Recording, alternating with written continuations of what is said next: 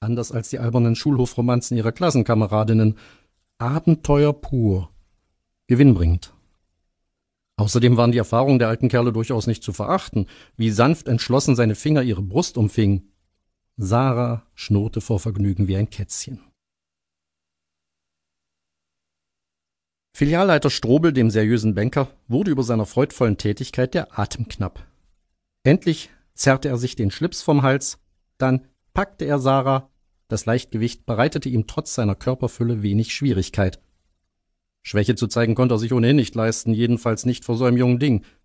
Er packte sie, hob sie aus der Wanne und trug sie, tropfnass wie sie war, quer durch den langen Flur hinüber zum Schlafzimmer.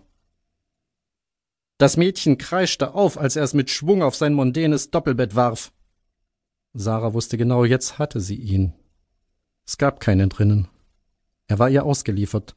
Nur noch einen Moment. Der Mann keuchte. Sie machte ihn wild. Wie ein gehetztes Reh kauerte sich die Kleine an der oberen Bettkante zusammen. Taktik. Die Taktik einer Raubkatze, die auf ihre Chance wartet. Er war wie von Sinn, kroch auf allen Vieren auf sie zu, aber kaum dass er über sie kam, schnellte sie hoch, stürzte sich nun ihrerseits auf den wehrlos auf den Rücken kugelnden Mannkäfer.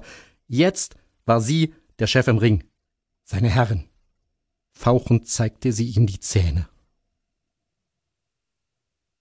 Dr. Hartmut Strobel durchzuckte ein Glücksgefühl. Ihm schwindelte. Er sah sie nicht mehr, spürte sie dafür umso intensiver. Was für ein Mädchen.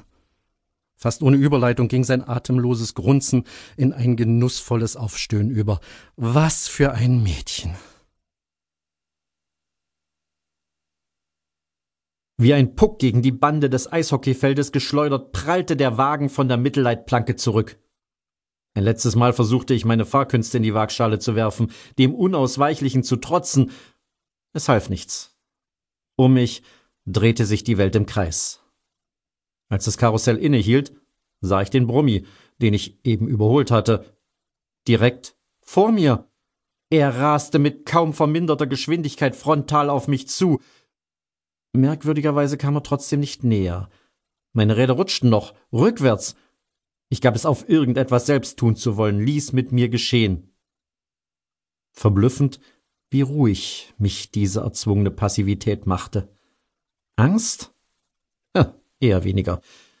Dafür Neugier. Tatsächlich, Neugier. Was passiert, wenn mich das große Fahrzeug erfasst? Der Augenblick des Todes. Finales Erlebnis oder Übergang in eine andere Dimension? Noch blieb mir eine Galgenfrist. Noch schleuderte ich ein zweites Mal gegen die Leitplanke. Mit der Motorhaube ein Blitz, bunte Plastik und schwarze Metallteile flogen. Das Auto pendelte um seine Achse zurück. Es krachte erneut, diesmal hinten am Heck. Dann tauchte der Lastwagen wieder vor mir auf. Ich musste mit unglaublicher Geschwindigkeit über das Eis segeln, das er mich bisher nicht erwischt hatte, und ich segelte weiter, Meter um Meter der Standspur zu. Auf dieser Seite gab es keine Leitplanke, nur Bäume, Gestrüpp und ein Feld, abschüssig.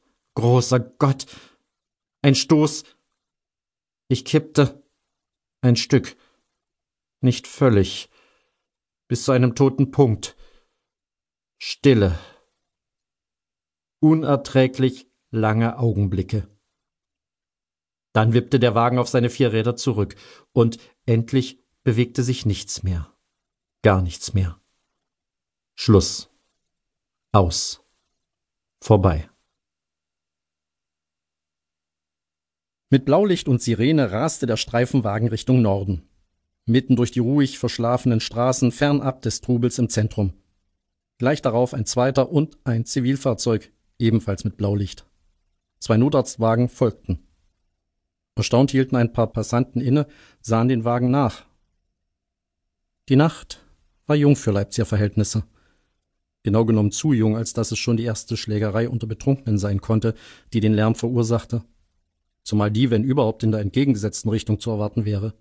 Noch strömten Vergnügungssüchtige den Tempeln der Spaßgesellschaft in der Innenstadt zu.